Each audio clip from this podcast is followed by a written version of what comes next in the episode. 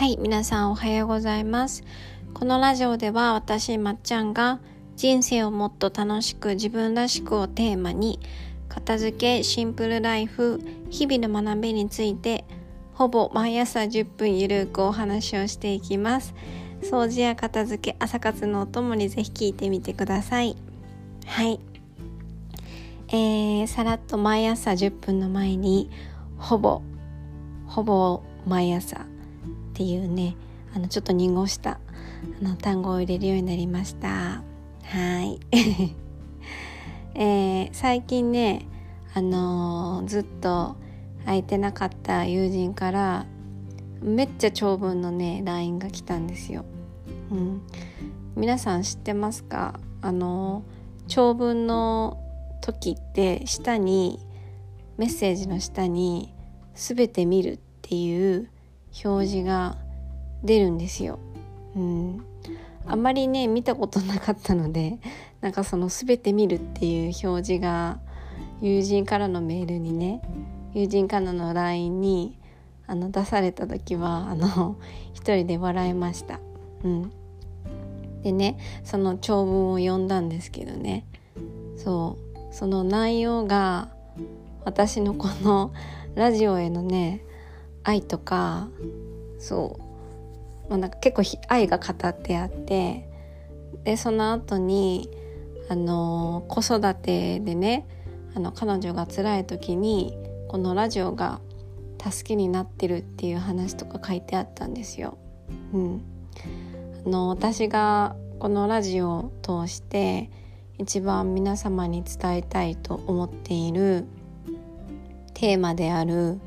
そう人生ってもっと楽しんでいいよっていう思いがねあの彼女にも伝わって彼女がそう少しでも気持ちが楽になったよって書いてあってねもうね感動しましたね。うん、その長文の LINE を読み終わった後に実はちょっと泣きました。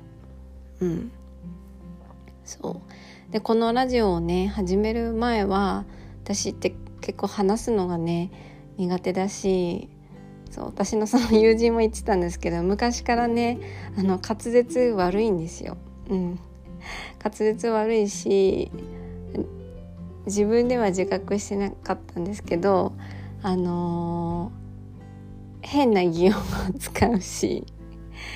うん、あと自分の声もね嫌いだった嫌いだったんですよ。好きじゃなくって、うん、でもあの話す練習にもなるし何より伝えたいことがあるからちっちゃなね勇気を振り絞って撮ってみたのがこの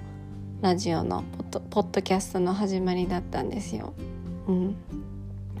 人にどう思われるかより自分がどうしたいかを優先したこのラジオを撮るっていう行動で大切なねあの友人の気持ちを少しでも楽にしてあげることができたっていうことに、うん、自分で驚きましたしすごい喜びを感じました。うん、で今回の件でね改めて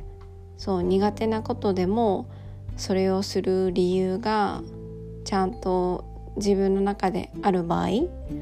私の場合は自分の思いをより多くの人に届けるっていう理由目的でしたけどそうやっぱそういう自分の中でねちゃんと目的がある時は苦手なことでもねやってみる価値があるっていうことを学びました。うん、あとそう あのこのラジオで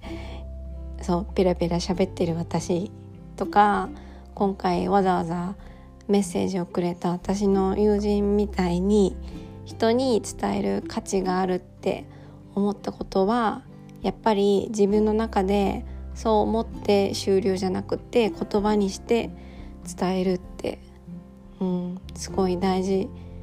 だなって思いました。うん、本当にどんな些細なことでもあの言ってていただけるとね言われる側としてはものすごい嬉しいですね、うん、実感しました。